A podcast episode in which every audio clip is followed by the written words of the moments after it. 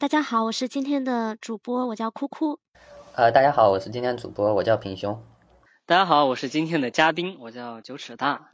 我们先请九尺大介绍一下自己。我今年二十五岁，即将迈入二十六岁。毕业之后，本科毕业之后呢，嗯，考研了三年，也不能说完全是蹉跎了三年时光吧，但收获的和想要的回报可能还是不成正比。今年迎着疫情去了北京这个毒窝，去找工作，想从事电影方面的工作，但不尽如人意吧，还是碰了不少的壁。总共一年加起来的工作时间可能也就两个半月，虽然也有些经验和收获，但更多的时间是在寻找和逃避疫情的这个 路上。目前对，目前就这么多。你讲到了，你有就是为了追求电影才去的北京，那你可以就是展开讲述一下，你是就是在什么契机下想要去学电影？就是从小时候开始，还是嗯，可能在读读大学的时候开始的？嗯，除非就是你从小就是有很明确的目标，或者是家里有高瞻远瞩的长辈能够给你指明你的方向在哪里，不然大家。其实一直到大学选专业之前都是很迷茫的。你想高考完，呃，高考分科的时候，你就得自己做选择，没有人告诉你文科好还是理科好，或者你更适合哪一科。再到了高考前，你如果再想参加艺考啊什么的，已经来不及了，你就只能走文化生的道路。等考完了，只留给你可能嗯个把星期的时间，或者几天，扔给你一本那个志愿书，你就要决定自己未来四年读什么。其实。那时候普遍是迷茫的，包括我，我也不知道自己未来到底想学的是什么。随着命运的安排，去学了商科，到了大一下学期吧，就陷入很深的迷茫和困惑，因为觉得学的很明确的知道不是自己喜欢的，未来也不会想要从事这方面的工作，所以那时候有想过退学去复读。和同样陷入困惑的朋友聊过几次之后，也和家里说了。嗯，最后给出的解决方案就是先把这个本科的文凭拿到手，等考研再往自己想去的方向读。也就是在大一下学期，我才明确自己感兴趣的是电影方面，因为我从小接触的都是文艺类的活动啊，或者是相关的培训，我自己也特别感兴趣。那么作为一个综合性的艺术，包括了这种影像，包括了音乐、舞蹈、表演等。的一个综合性行业，那就是电影，所以我觉得自己对电影还是很有兴趣的，而且我觉得创造一个故事，并把它活灵活现的呈现给别人看，让别人也能不说嗯从故事中学到或者反思什么，至少会觉得是一个有趣的故事。读完之后，看完之后，咂巴咂巴嘴，还能觉得哎有点意思，这是我觉得想要达到的一个状态。那你自己就是决定想要去学电影的时候，之后有就是进行过哪些尝试呢？就是有在学校里面，嗯，社团也好，或者是同学也好，找到嗯，就是共同喜欢电影的伙伴吗？大学其实更多的 是在专注各种文艺活动，有参加学院的这种什么宣传片拍摄，然后微电影拍摄，也有帮他们排练话剧啊，排元旦晚会什么的。但实际上和电影非常密切相关的是没有的，做的尝试最多的应该就是考研了吧？对，考的是传媒大学的 MFA 电影创作专业，然后考了三年嘛，是吧？也没有考上。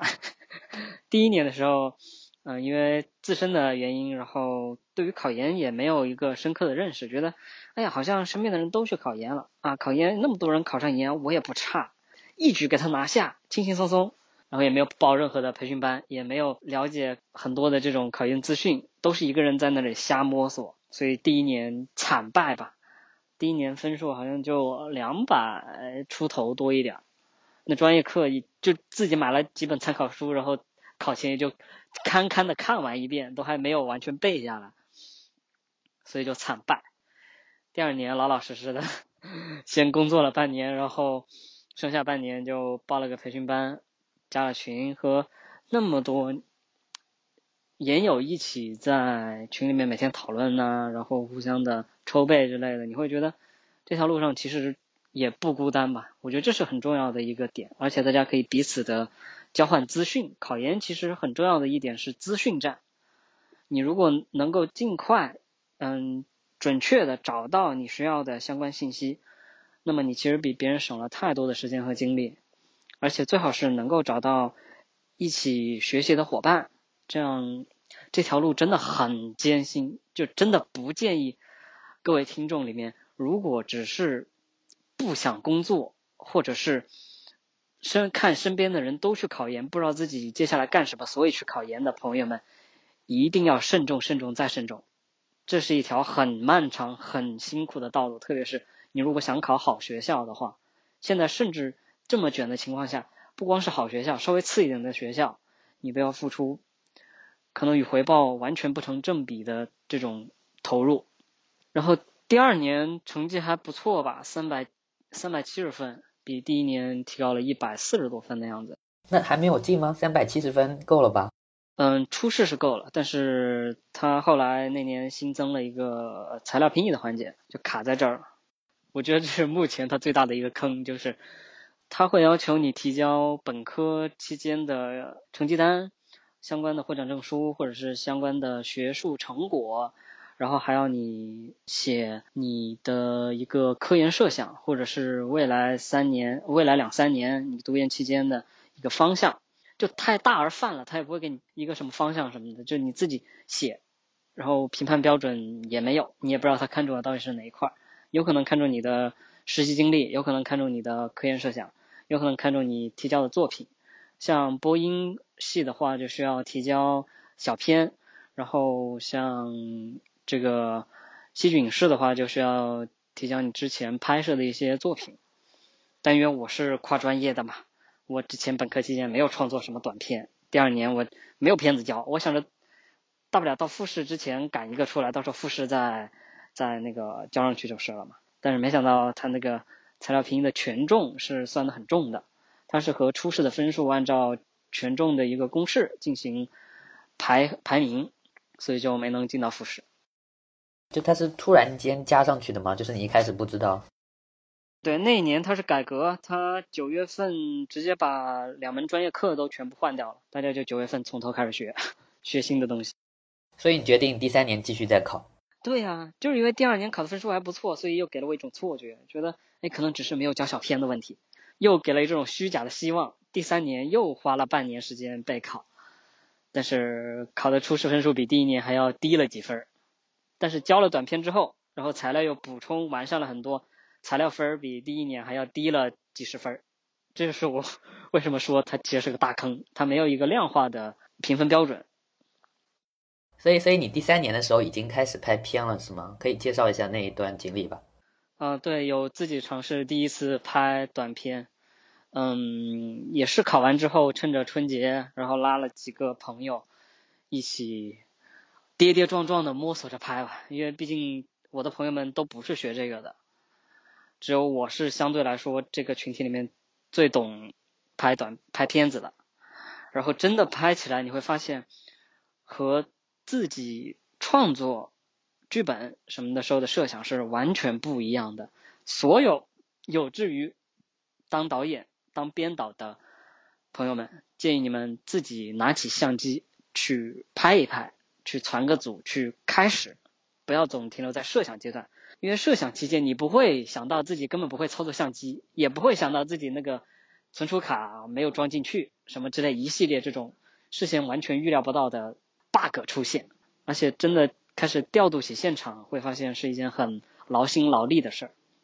我之前看过一个说法，就是。导演一定要是最能镇得住场的人，因为在整个片场，所有人其实都是你的对手。特别是你如果是年轻导演，找了那种很多呃老手一起，你们刚进组的那一刻开始，其实就在对弈。老手一眼就能看得出你到底有没有经验，你到底明不明确你想要的东西是什么。特别是像如果像打光。啊，或者是呃摄影师，他很多就是老油子。如果你发现你根本不懂这个，只是在虚张声势的在装导演、装离手，那么他们就大可以糊弄你，让你憋一肚子气。就不只是超过合作的一种关系，是一种要展示出自己能力以及权利的一种方式。然后这个就是我拍的短片的内容，一个完全没有拍过片的这种考研，就是我本人就是我考研完，然后发现要叫短片，所以我就传了一传了我的朋友们一起去拍片这么一个故事，然后中途遇到的这种很多情况。那你真的属于原电影，关于电影的电影。是戏中戏吧，就花了花了三四天拍的，就所以不是第二年考完拍的，是第三年考完再拍。对，第三年考完之后才赶时间拍的。虽然片子可能和拍出来和你设想的大不相同，因为涉及到镜头的考究、打光、布景等种种的这种因素，但是只要出来了，我觉得就是非常重要的第一步，而且你会知道未来你的方向、你的需要改进的地方在哪里了，迅速的会让人成熟和认清现实，然后再确定你是不是真的对。电影行业或者说导演这个职位有着真正的兴趣和热爱。嗯，是的。那你拍了短片之后，除了某些细节上的工作，就是有没有比较理论上有没有一个 新的想法，或者就是你的反思？我的反思，我的反思太多了。我的反思就是，一定首先一定要自己是要懂摄影的，就至少器具你是要。大概弄明白的，不然你，嗯，如果没有找专门的摄影师的话，你拍出来那个那个画面肯定就不是你想要的。包括调光，它会导致你自己拍的话可能会过曝或者是过暗之类的都有可能。反正一言难尽吧。然后，嗯，现场去改剧本、去写分镜都是很平常的事儿。而且你还要调度演员，我拍的都不是特别复，不算特别复杂的，但是你要调度起他的情绪，要让他抛却抛却羞耻感，让他能够在镜头面前相对自然，这是一个很需要消耗精力的活儿。你找的是素人演员？对，就是我的朋友。哦，对，是。所以所有的那些摄影师也是业余的，然后那个收音也全部都是就是爱好者，这个就是电影的魔力啊。但是有很多那种以前有很多那种很低成本、很低成本的片子是这样拍出，就是一开始是这样拍起来的。是的，就比如《疯狂的石头》啊什么的，他们看起来也就是画面很糙，或者是布景什么的都没有太考究，但人家故事确实是立得住，而且铺的表演也很好。对，而且铺的包袱什么的，你会感受到确实用心在设置。所以拍低成本电影还是要就是很讲究剧本，讲究本子。对低成本电影绝不意味着粗制滥造，它在它因为规模的这个限制，那么在画面景上既然已经做到足够粗糙了，没办法了，那一定要在故事情节的设置上足够巧妙，这样才能吸引人去看，而不是真的就完全摆烂啊！我就是没钱嘛，我这是我这拍的拍的片烂就烂点儿，然后这里将就一下，那里将就一下，最后拍出来自己剪都不想剪。那我可以问一下，你在北京就是具体做了些什么样子的工作吗？我在北京首先设想的最好是能够进个组，然后当当个小助理什么之类的开始，这样又能看到监视器，又能看到整个剧组的运转情况嘛，边工作边学嘛。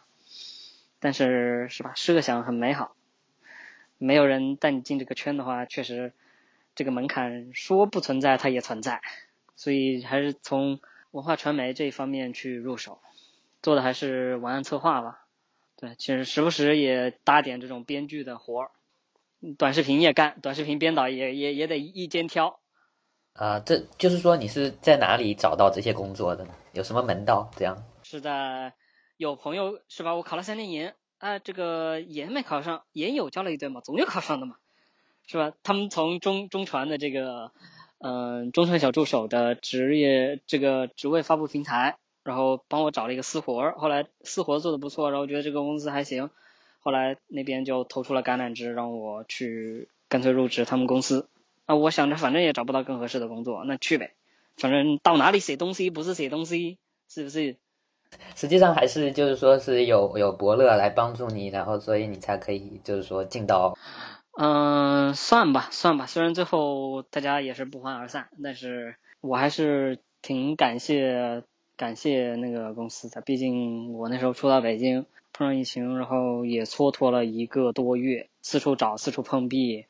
就他们是主动投出橄榄枝找我过去的，我觉得还是有一种归属感吧，虽然不多。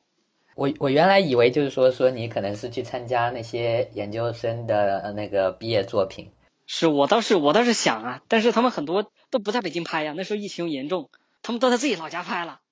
呃，所以实际上在北京拍的电影本身就不是很多，应该。哎，因为你找景其实也困难嘛，而且花费肯定也更大嘛。只能说，嗯，你确实被困在北京，没办法出不去，那么就喊上你的同学们一起帮个忙，然后那样才有可能在北京拍，不然肯定是自己老家更熟悉嘛，哪里有合适的景，哪里能找到嗯相关符合角色的人，更方便嘛。基本上他们那些毕业作品相关的都是在自己老家拍。拍的可能就是老家的故事，因为导演的第一第一部作品基本上都会把自己放在里面，会有自己的影子。那如果是这种私活的话，那么你的劳动形式、劳动保障这样子的东西，呃，你可以就是跟我们分享一下吗？这两种不同的生活方式吧。我为什么去北京，就是想着在那边能够工作几年，然后攒些人脉，然后想攒些资源，能够真正的让我踏进这个圈子里面。反正在北京也买不起房嘛，北京落户呢也够呛。我想的是，到时候可能当个自由职业者，撰稿人，到时候还能回自己家乡来，有活了在全国各各处飞呗。北京它其实很难让外地人扎根下去，他可能会告诉你，你再坚持一下，一定一定能够成功的，再坚持几年，然后可能就白白蹉跎了岁月，最后还是只能卷起铺盖回老家。但是他确实是有一种魔力吧，他不会直接告诉你你不行，他会觉得你其实可以，只是还没有等到机会。而北京的遍地都是机会，欢迎你来建设新北京，这种感觉。美国梦，中国梦，是他会给你一种虚幻的美好的感觉。嗯，你说那种就是我想要的生活状态，比较自由随性一点，但那种其实就是可能饱一顿饿一顿，因为你。年轻时候手里的资源可能并不太足以支撑你能够如此自由的去工作和生活，那么大多数人是需要选择另一种生活方式，就是朝九晚五的，甚至朝九晚六、朝九晚七的这么进入公司，有了五险一金，有了每个月固定的工资，这样零零碎碎空余时间再接点私活这样子。就是我想问一下，嗯，你当时的那种工作的时候的生活状态是怎么样的？就是有工作，毕竟和没工作是不一样的嘛。找工作的时候，我每天可能就日夜颠倒，然后晚上三四点不睡，中午十二点才起，一起来吃做个饭吃啊，然后东摸摸西摸摸，太阳就快落山了，你会感觉一天就这么蹉跎过去了。但是上班期间的话，就还是比较规律嘛，我就租在公司旁边。早上可能八点多起床，洗漱完，简单的吃个早饭，走路腿腿儿子就能去公司了，那车都不用搭。我特别讨厌长距离通勤，而且北京的地铁早高峰我真的是挤不进去，真的挤不进。我上次有幸早上体验一下一号线，我放了七辆车都没挤进去，我真的无语了。在公司这上班期间还是每天就挺生活挺规律的。六六点下班之后，再走回出租出租屋，路上路过菜市场买点菜，回家之后还能铺个瑜伽垫，做个把小时的运动什么的，再做饭吃。接下来时间就自由支配呗，玩玩手机或者看看电影。那段时间感觉自己突然变得很健康。嗯，我我明白。那你周末会去就是看电影或者是了解跟电影有关的吗？就是这样子去生活。会会会会，要么就自己找片儿看，要么就去嗯院线看，要不就约朋友一起吃吃饭，或者是去博物馆逛一逛。我喜欢逛博物馆、艺术馆之类的，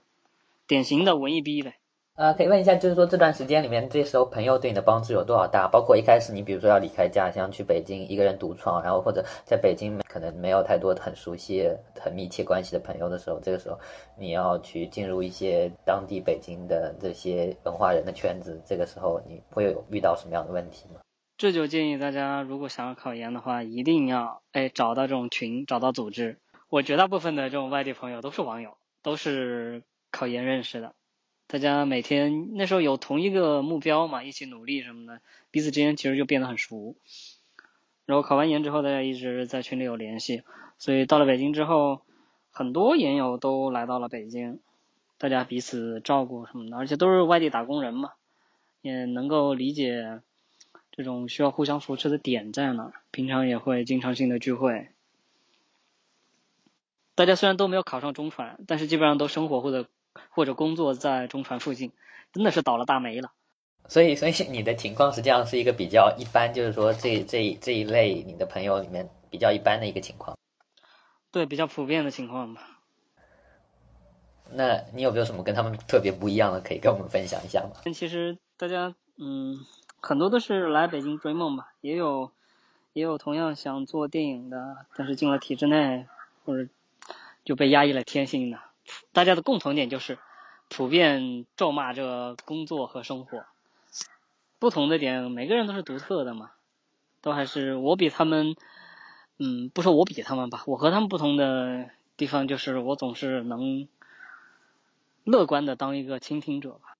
对，就是尝着最苦的日子，嗯，心里还是能有那么一些些的希望的。也许这些可以成为你未来的素材。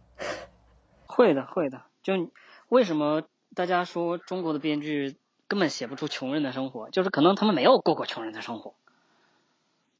没有去上海打过工的，就不可就就不可能，嗯，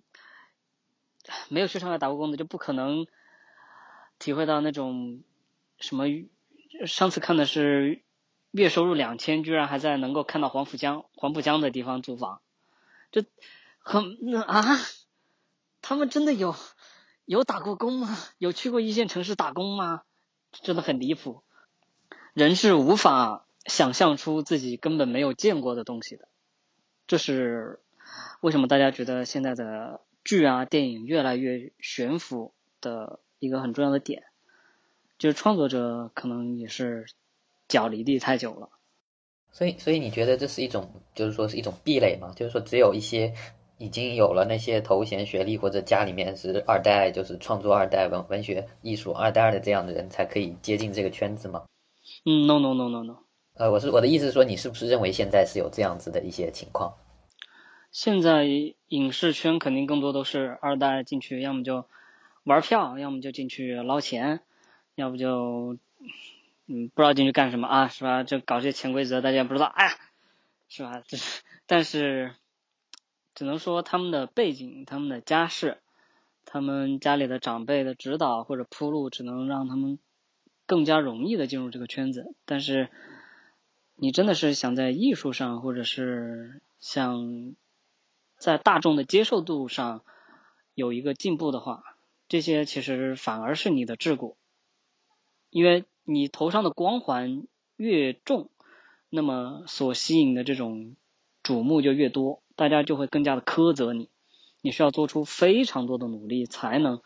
让大家觉得，哦，你原来靠的不是你家里谁谁谁，或者靠的不是呃你的学校、你的资源什么的，是你真的是有东西的。那很多野路子反而更容易给大家惊喜，就是大家可能本身就对他们没有抱什么期待，结果突然蹦出一个哎还不错的东西，可能八分的东西就被大家接受成十分了，这样子。因为我发现这个好像是一个中国比较特殊的现象，就在国外好像是我基本上没有看到过，没有哪个有名的导演是这样子。嗯，中国也不是很有名啊，这种有名的什么父子兵其实也少。我其实我觉得有肯定是有，但是因为你如果是家里面本身就在拍电影或者是这个行业的，能接触越早的接触到电影嘛，就是可能小时候。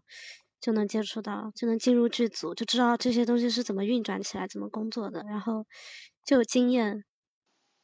对啊，路更稳，但不一定风光更好嘛，也不一定能通往更高的山。中国这种没有成完全工业体系的一个环境的话，其实也是有利有弊嘛。它的门槛低，也也也就意味着各种有才能、有想法、各行各业的人都能参与其中。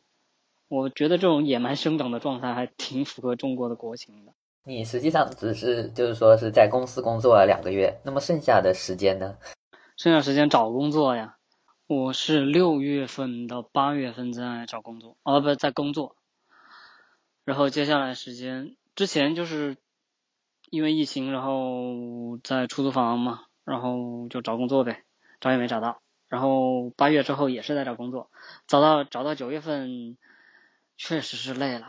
那时候手里也有点闲钱嘛，公司赔了半个月工资，但是也不符合 N 加一，后来也打了劳动仲裁，哎。就手里有点闲钱，就买票回家，想着休息休息嘛。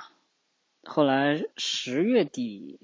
因为疫情的原因，出行政策受影响，一直到差不多十一月初，又再去北京，又找了两个月工作。十二月底，算了算了，收拾铺盖回来了。在在在在这一段时间，因为找工作嘛，你你有没有别的就自己的一些创作啊之类的？因为找工作，你找这种编剧类的，你需要试稿吧？也写了很多似是而非的小故事或者小想法之类的。你有没有没有什么特别一点的，可以跟我们稍微 分享一下？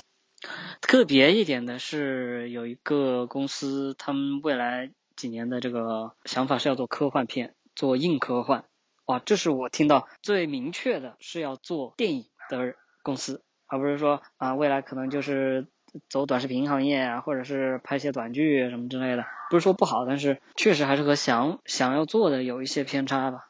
所以那个公司的试稿是写了一个，我高中是理科生，它是一个高中的物理实验，叫双缝干涉，不知道你们有了解过吗？以这个实验来写一个故事，然后我就编了一个故事，第一次尝试写科幻故事。对，那个是我觉得最有趣的，其他的试稿可能就比较泛泛了，要不写古装，要不写。都市言情轻喜剧。其其实，在刚才我们谈到工作的时候，我觉得叫你为找工作写这些作品，在我们看来也算是工作，或者至少是一种劳动吧。这种情况的时候，你的生活状态就是一种日夜颠倒吗？还是大概每天要花多少时间啊？这样？每天没什么事儿呗。那是我一般都会问人家，这个最晚什么时候交？交的可能前一天才开始写。你会不会觉得这个工作就跟你在公司工作的，或者跟你在去去北京之前，就是说你考研的时候工作半年，跟那个时候的工作有什么不同的差别？在公司里上班的话，它会有限制嘛，是吧？你摸鱼你也总得 定期拿个拿个拿个你最最近的这个工作成果出来。然后这种自由的工作的话，需要一定的自制力，才能强迫自己每天是有在创作的，不然总是拖的话，相当于就是。把活都留到最后一天，那最后一天说不定没有灵感，那真的就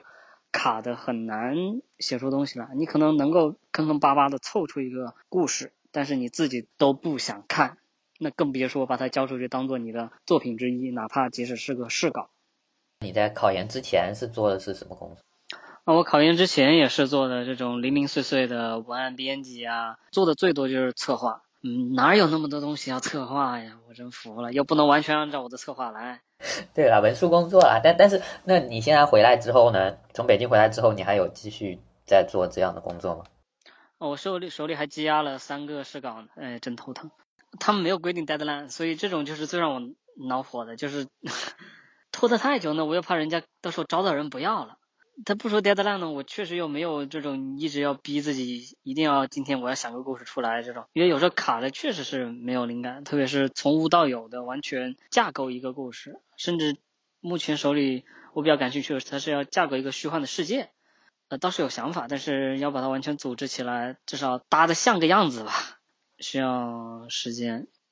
那你有觉得就是说这样子自己的创作要比为公司干活更加有价值吗？我觉得其实都有价值。嗯，我在公司干的也是创作的活，有的项目是做活动，有的项目是做短片的编剧。那么每一个我写出来的东西，我是要对它负责的，不管是朗诵稿，不管是策划案，不管是剧本。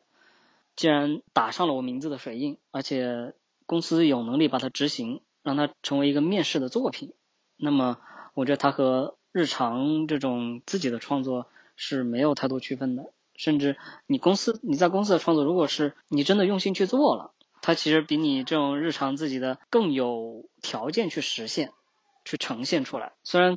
嗯，这个实现的过程你需要不断的去妥协、去修改，最后可能改的面目全非，但这就是变现需要付出的代价。不是说变现成钱啊，是你这个作品从想法到落地，你需要付出的代价。那你有想过就是换一条路去实现就是做电影这个事情吗？就是嗯不考研，然后就是从工作从工作上去积累一些经验和人脉。现在是想想要继续这样子吗？还是说还是得还是得去学校读个相关的专业？嗯，先说我为什么想考研吧，因为嗯本科不是这个专业的话，那么其实我的很多理论框架。包括电影史一些最新的电影的理论知识是欠缺的，就可能只能鸡零狗碎的自己东补一点西补一点，看到不认识的，然后就查一查，然后就补这一块的内容，它是散的。这也是在野派和学院派的一个很大的区别，就是没有这种系统的理论性的知识去支撑的话，在野派其实碰到学院派，很多时候是处于一个自卑的状态，因为他们用。专业的这种学术语言去讨论的时候，就对话可能非常容易理解，就彼此很容易理解，很容易交流。你像在野派的话，他可能只知道那个镜头呈现出来是什么样子，就比如说，哎，移来移去的镜头，或者是呃人不动然后背景动的那个镜头，哎，别人直接希区柯克镜头就解决了。看到专业的大佬的这种油然而生的自卑感就产生了。但是在野派他因为没有受过这种系统的训练，他的想法。是更加多元的，甚至是离经叛道的，很多时候就容易碰撞出好东西。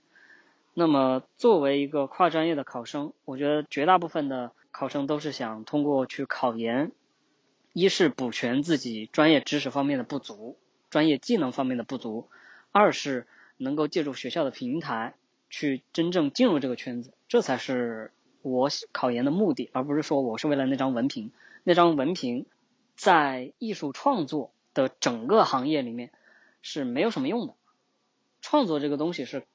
真的讲究天分，对它需要专业的技巧、专业的训练来让你作品看起来是美轮美奂的。但是最根本的东西是你要有那个灵感，你要有那个天分。它就像画画、像编曲一样，来来去去都是那些东西。但是有些人就是灵光一闪，他很容易就能写出或者画出传世的作品。我也是这么告诫自己的，在野派就在野吧，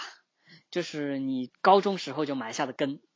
你既然没有走艺考这条路，那么你没本科没有受到相关的训练，那么你就保持你这个纯天然的一种直觉，再把你的专业知识、专业的手段想办法去把它补齐。呃，你为什么就是说会会想要这样子的工作呢？因为。这样子的工作，你在做这件事情的时候都不知道未来会怎么样，是有一种非常大的不确定感，是对你来说是有一种成就感呢，还是说是有一种迷茫？是有一种成就感吧。我喜欢创作东西，我不太想嚼别人嚼剩下的东西。就你可能别人想出来的点子，或者是别人做的策划案，然后交给我来执行，我会觉得很没有意思，没有参与感。如果不是一开始我就参与的话。那么我就无法把我的想法去贯彻到底。如果只是做一些没有想法的执行性工作，会非常的乏味，就对工作完全没有热情了。其实每个人可能都会跟跟你这样想，我也我也会这样想，自己的东西。可以得到完全的发表，就是一刀不剪，或者说是完全按照我自己的想法来拍一部电影。那这样子，这个资源就不够用，可能一部电影就好像说一个和尚打水喝，三个和尚可能就没有水喝。我 我觉得就好像创作，好像里面有一种诅咒在在在这里面，就是说不可能每个人都有自己的创作，总是要有一个人创作，然后另外一个人可能另外的人可能就是把它做出来，一个人创，一个人做，这样。创作这个东西。我个人的看法是，它体现的方方面面。比如说，导演已经算就是掌控力非常强的一个职业了，但是他最后呈现出来的作品也肯定不是最开始设想的样子。因为演员，包括后期剪辑师，然后配乐师、灯光、布景，他们都会多多少少的在这个创作的过程中，做的这个过程过程中加入自己的习惯。就比如。剪片子的时候，可能更习惯于这个镜头和这个镜头以这样的方式连接在一起。他们会把这些细节用自己的方式去细化。他们可能不像导演、编剧，一定要是啊，这个东西一定要是我从零开始，从头创作到尾的。他们只是要在自己做的那个环节加入自己的东西。这也是每个人创作欲的嗯不同吧。导演和编剧肯定是嗯掌控欲和创作欲最强烈的那个群体。但我们都知道，其实这里面是有一个等级的嘛，就是所谓什么“演而优则导”或者，它其实不分等级，只能说是你在自身的这个职业达到了一定的高水准之后，你自然而然的就想去向上游或者下游去延展，这也是很多企业要在做的事儿。一开始可能只做自己这一环。做大了之后就想着，哎，我把上上源上游的这个源头渠道也控制，我把下游的这个分销渠道也控制，这是很正常的一个事儿。你有这个条件能够把它实现的话，不妨做一些大胆的尝试，也是也算是创造了更多的这种工作机会给其他的人。我有一个问题就是，就是从短视频或者说中中长视频，像嗯哔哩哔哩那种嗯平台，就是你有没有想要去通过？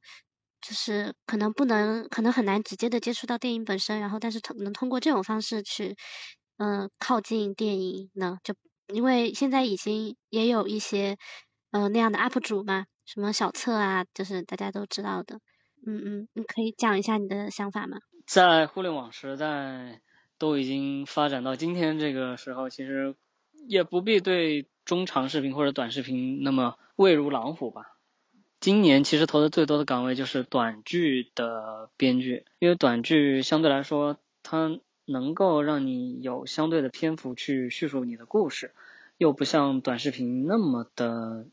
只注重单个的情节或者那种爽感反转，而且它的投资相对也较小，就让更多的公司能够有信心或者有机会去投资短剧作品。它的水准也是逐渐在提高的嘛，所以我觉得这是在目前这个经济大环境并不好的情况下一个也不错的选择。重要的其实从来不是题材，你好的东西是可以化用到其他地方的。你说短视频就全是电影用不到的东西吗？也不尽然。我觉得短视频包括像哔哩哔哩这种中长视频，已经从以影视为土壤生长的这个阶段，过渡到了他们本身就成了影视可以去吸收营养的土壤了，就是双方的关系其实是对调了。像短视频，像 B 站，他们很多生活类的 UP 主，你可以看到各行各业的一个生活状态，也就是我们之前提到的编剧很多不是脚不着地嘛，你有的肯定不能说我啊。我想写一个卡车司机的本子，我就去当卡车司机；我想当嗯环卫工的本子，我就去当环卫工。但是你可以通过间接经验去看到他们真实的生活状态，来创作剧本。这是我觉得目前的编导们可以把目光放向的一个地方。不用一定执着于啊，我一定要找到投资公司，我一定要拍长片，因为长片在目前的这个整体投资环境很差的情况下，是一个很高风险的事儿，而且审查制度也意味着很有可能几百万、几千万的投资就打了水漂。那么短剧或者是短视频的那种编排，你如何去适应这个题材，创作出你想要的东西，这才是应该考虑的未来的点，而不是一直畏如狼虎，就完全不去尝试。我觉得只要是用镜头拍的东西，都能够化用到电影。那我觉得，就比如说像现在这样子情况，就是每个人都有手机，实际上手机的质量完全就可以就是承载短视频或者任何的呃这样子的一种影像的艺术。那么在这样子情况下，你是不是认为就是每一个人都可以在这里面成为一个创作者？我们虽然可以认为他成为一个创作者，可是他的作品他还是需要拿出来去传到抖音、然后快手、B 站，呃所谓的平台上面。你觉得这个平台它跟你这个创作者之间的关系是怎么样的？它是帮助每个人都成为创作者呢，还是说它是光在从你们那边盈利？合则两利嘛，你这就和导演与院线的关系差不多呀。一个是想着赚钱的生意，一个是想着艺术的创作，你你彼此是离不开的一种共生关系。只能说是看谁强谁弱。就像小导演对于大制片公司，那肯定是没有什么话语权，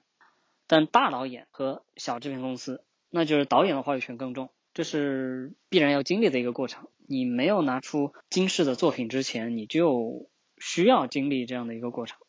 比如说，你可能未来就会去拍一部作品往上传，然后，然后他可能就会有非常多的人看到，然后就会通过这个变成一个被别人认可的一个创作者，就变成一个导演或者怎么样。就是说，你跟平台之间的这样一种关系。我觉得并没有像导演跟院线或者发行商、投资人之间的关系，好像不是很一样。因为平台没有投资你啊，其实。平台它是隐形投资呀，它需要给你曝光，需要嗯让大家能够在手机终端看到你，这些都是需要他来投资的钱啊，你不然你一个一个给人家的手机私发你的片子嘛。他既然提供了这个平台，搭建了这个平台，这就是他给所有的创作者最大的投资。流量就是他的命，也是创作者的命。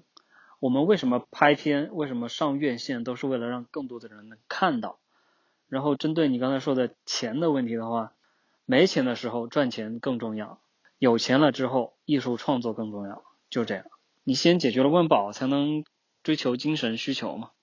觉得很多导演反而没有选择用这种平台的方式，就是很多人选择了网盘上映这种中国特别的方。这不也是平台吗？嗯，它没有流量分发。上传网盘，它不需要过多的人去评论它，只需要人看到它就够了。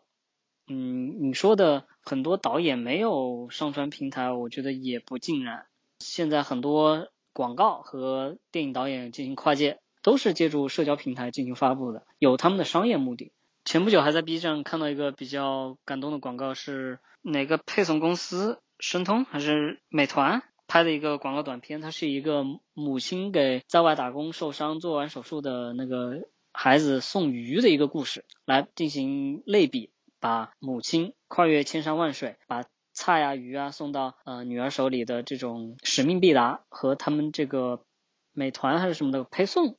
进行了类比，我觉得这也是很好的一个形式。那么大家看到了，就会逐渐想去了解，哎，这个是谁拍的，是哪个导演？那么就给了青年导演更多的机会，他们还是逐渐有在接受社交平台的。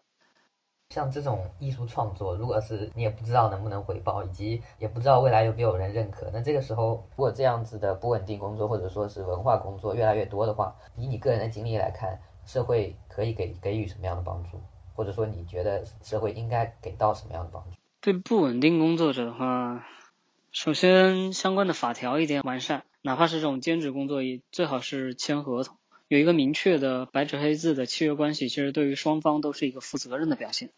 可以安心的创作，因为你知道对方不会撂挑子跑路，或者不会白嫖你的想法，这是我觉得首要要保证的。另外，生活上的保障的话，其实其实就很难说了。你既然自己选择了这个自由职业，那么首先就要考虑清楚，你是不是有能够支撑自由职业的足够的这种经济基础，保证你在拿到这个项目款项之前不至于饿死。这也是年轻的撰稿人最好是先在公司历练，自己手里有了一定的存款，有了一定的资源之后，再尝试自由职业。一上来就自由职业的话，其实和啃老就没有什么区别。但你要确保一直能接得到活儿啊，你不能。保一个月饿一年是吧？比如说像欧洲有一种就是建议叫做全民基本收入，你觉得这种是可行的吗？这如果是在实现了共同富裕，甚至迈向了共产社会之后，总的来说就是你整个社会的经济发展要到一定的水准，你的物质条件要足够丰富，你才能支撑全民基本收入。你不然的话就是白扯。或者说你觉得这是一个好的方案吗？其实你知道，就有点像以前的，嗯，人民食堂这种情况，就不管怎么样都有你一口饭吃，那么就造成富的人呢，他不会再有动力去一定要啊，我一定要刻苦创业啊，开拓新市场去赚更多的钱，然后穷人呢就更加摆烂了啊，不管怎么样都有饭吃。我们可以想象这种情况如果在欧洲出现呢？像瑞士啊，高收入高福利的这种国家，可能还能小范围实现，但是大范围实现的话，不可能。它对于整个国家的经济要求太高了。呃，是这样，瑞士大概是做了一次全民投票，然后他们反对了。但是你觉得，比如说，如果这样子的东西实现了，会不会对，比如说对创作、对艺术的发展有很大的帮助呢？那当然了，不管是对艺术发展，还是对任何的这种创作行业，都有很大的帮助。因为你首先要衣食无忧了，你才能考虑花里胡哨的东西。虽然确实人在苦难的时候能够谱写出最悲壮的乐乐章，但首先你得确保自己不是真的会饿死冻死，你才有机会把你这些苦难的经历谱写出优美的乐章。如果有人给你托着底，那你心里是不是更放心呢？安心的能够把你所有的想法、所有的苦难都写出来。你如果本身都没有熬过苦难，那么是没有这个精力去进行文艺创作的。对，所以你认为就是说这个还是有很大的可能性，只是对于经济的要求非常非常高而已。嗯，只能说是一个理想状况吧。未来可能